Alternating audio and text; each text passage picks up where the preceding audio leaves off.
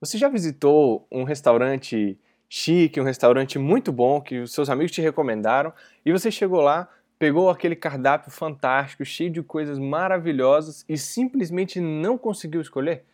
Pois é. Se não aconteceu com você, eu quero dizer que aconteceu e acontece muito comigo. Eu chego lá decidido a ter a melhor experiência, desfrutar da melhor refeição naquele restaurante.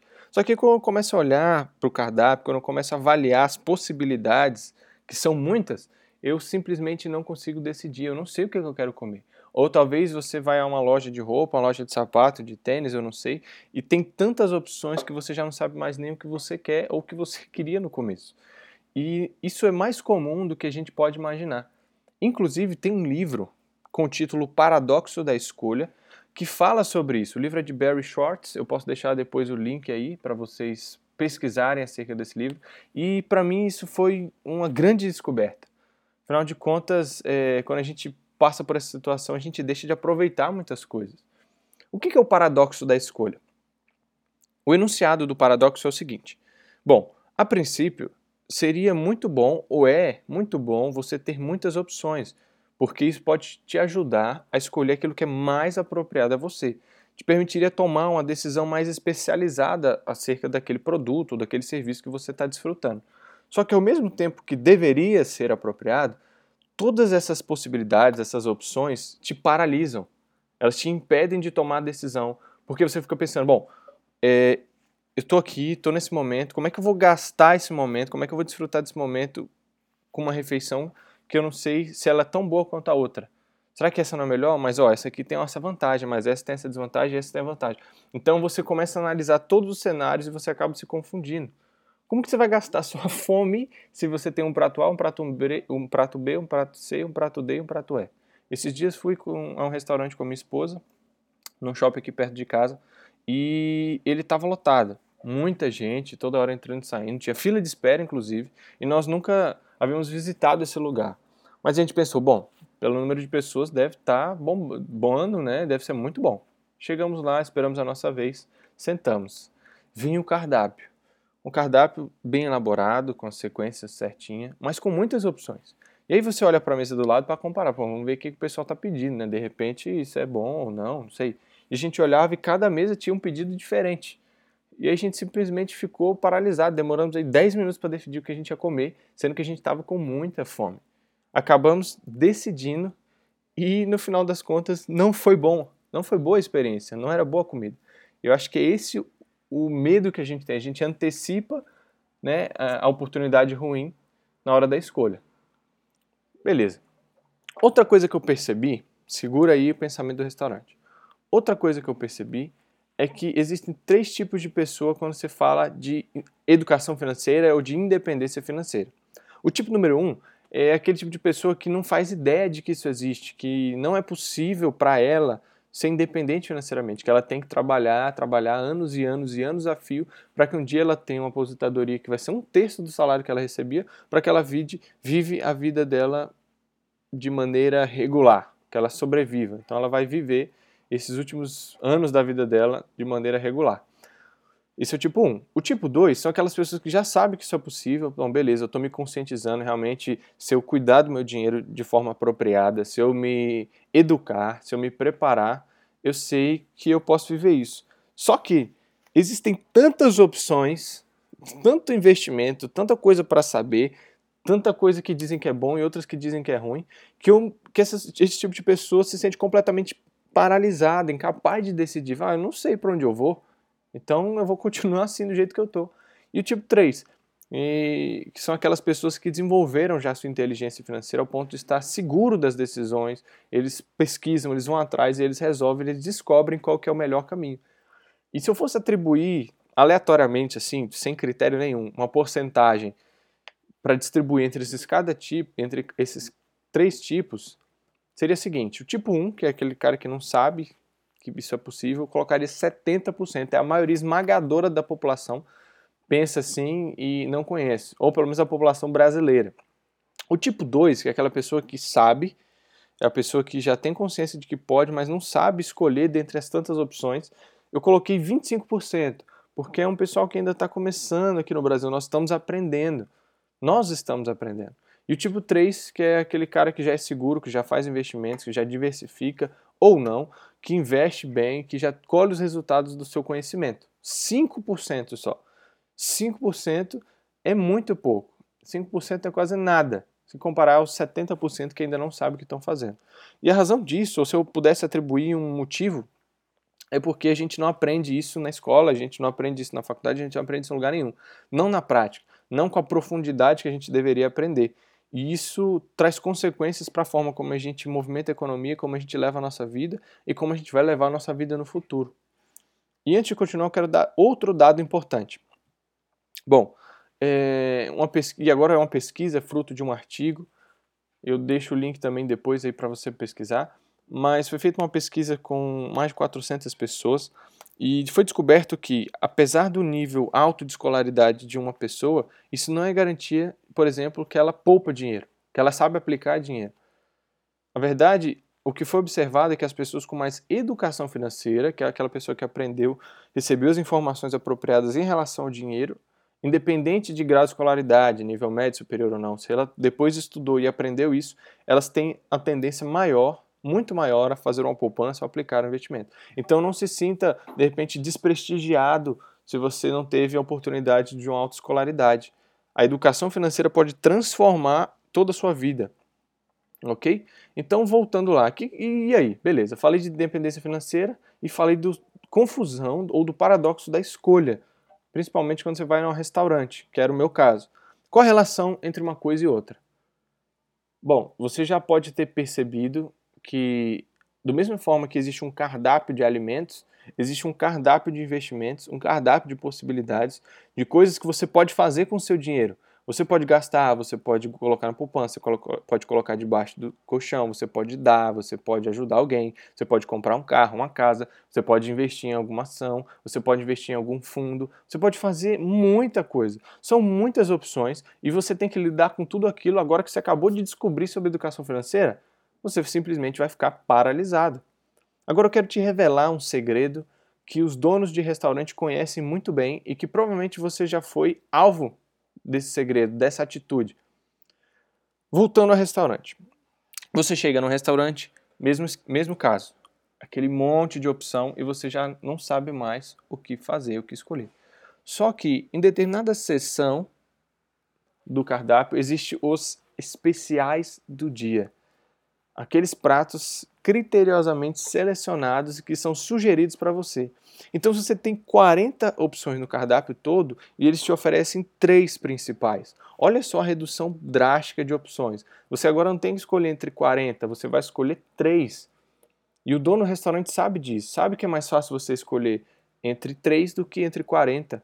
As suas opções são menores, então seus critérios vão mudar e você vai escolher muito mais facilmente uma das três. Por que isso é importante para o dono do restaurante? Primeiro, facilita a sua escolha, você pede mais rápido. E dois, você vai escolher o produto com maior margem, maior margem para ele de lucro. Então você não vai escolher só porque ele acha melhor. Tem todo um, um, critério aqui por trás dessa escolha. Aí você fala, tá, beleza, mas e aí, eu não sou dono de restaurante, eu não sou dono de loja, o que, que isso tem a ver comigo? Bom, primeiro, muita gente, muita gente tem lançado aí alguns produtos sobre independência financeira, inteligência financeira e te sugerem algumas opções. Eu inclusive fiz alguns artigos sugerindo alguns tipos de investimento.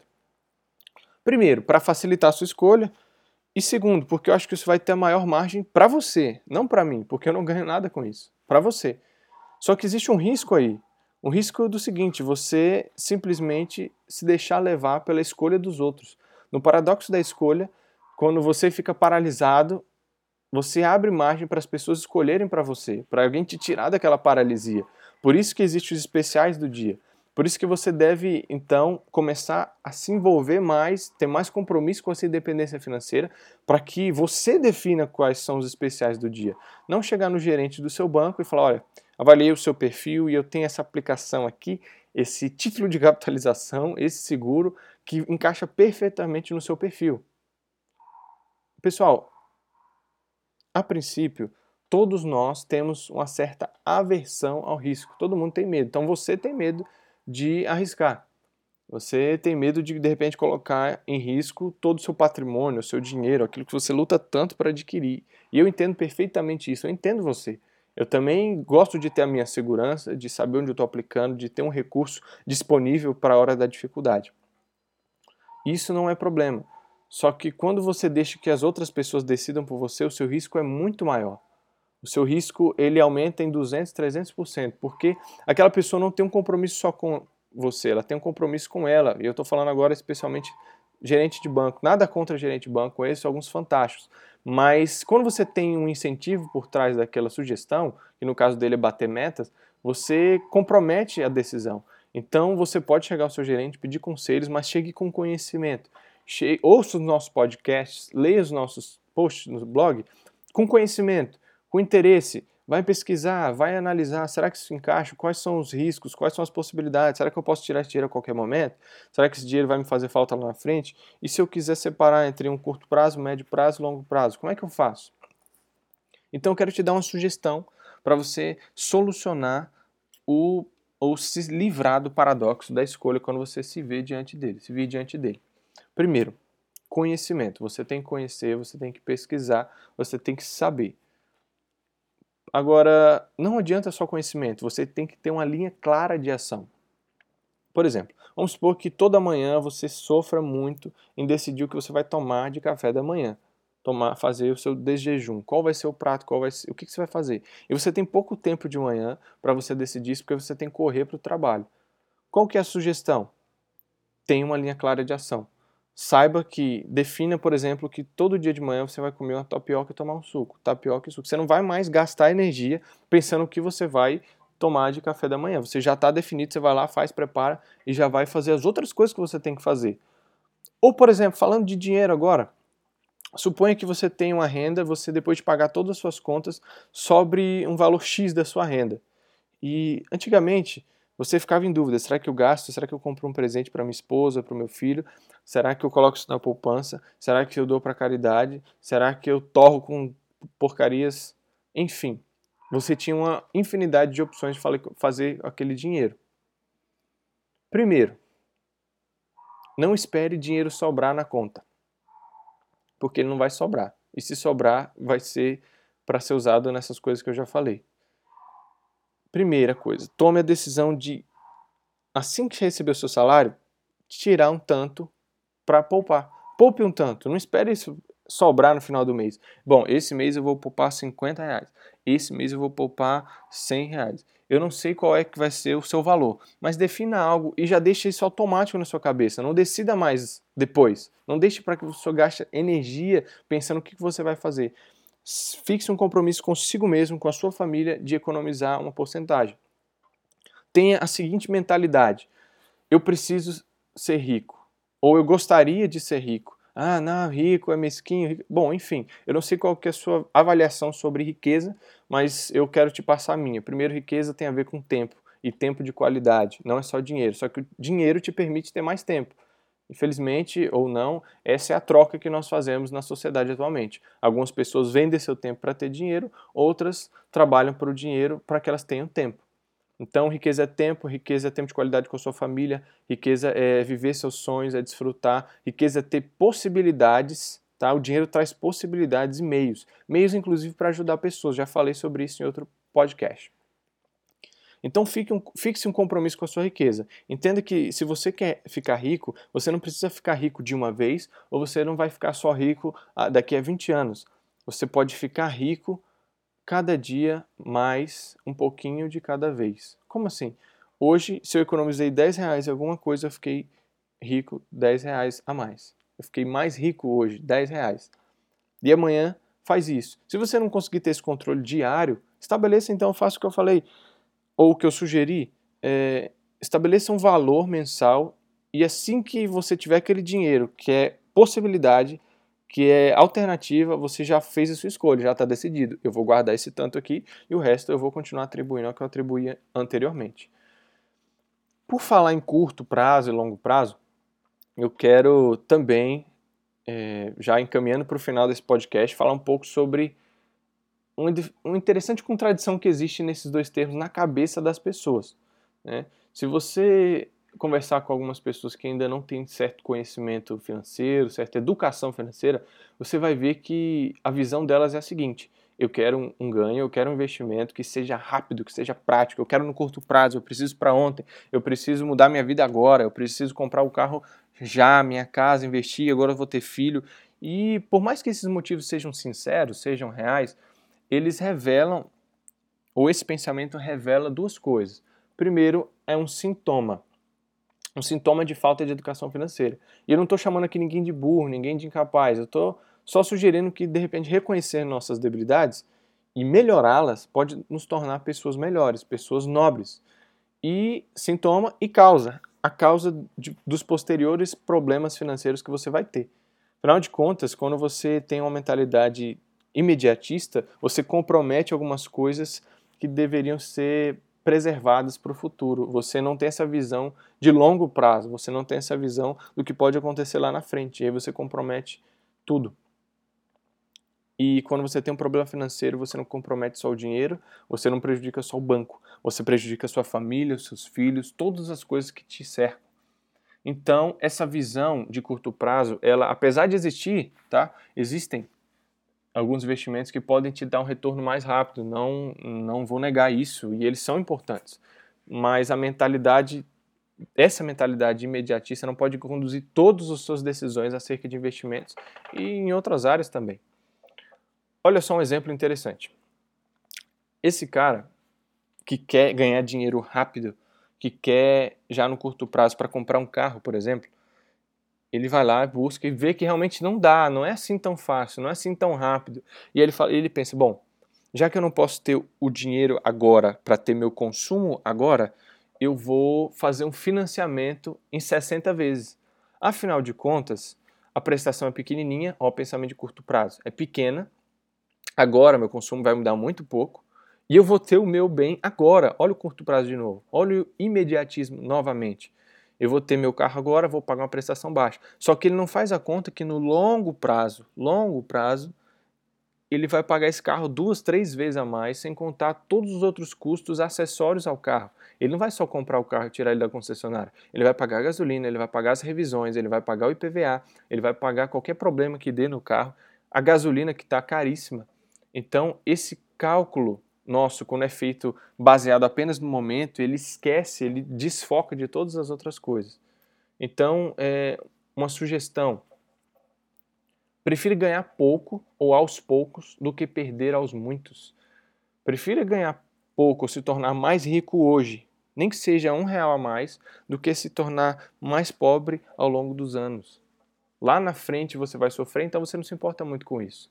Saiba escolher entre curto prazo e longo prazo. Talvez aqui o paradoxo da escolha não seja muito forte, porque você só tem duas escolhas, mas a partir dessas escolhas as opções são muitas, as possibilidades são muitas. E essa era a sugestão, esse era o tema de hoje, espero que tenha ficado claro. Esse foi um trabalho, é fruto de um trabalho exaustivo. A gente tem participado de muitos treinamentos, temos lido muitos, lido muitos livros sobre psicologia e finanças comportamentais e a gente tem aplicado isso na nossa vida. Nós, e eu quando eu falo nós, eu e o Bruno Rodrigues, que é o meu parceiro nesse projeto, tanto aqui no Mindcast quanto no Pensando Bem, no blog. E nós temos aplicado isso, temos visto resultado. Nós temos visto que realmente as coisas melhoram quando a gente decide melhorar.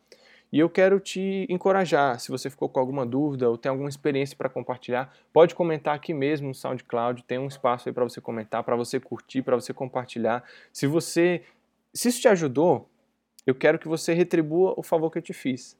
Eu quero que você também pegue essa informação e leve a outra pessoa que você acha que vai ser importante para ela, OK? Foi um prazer falar com você. Obrigado pela sua atenção, pela sua audiência e até o próximo Mindcast.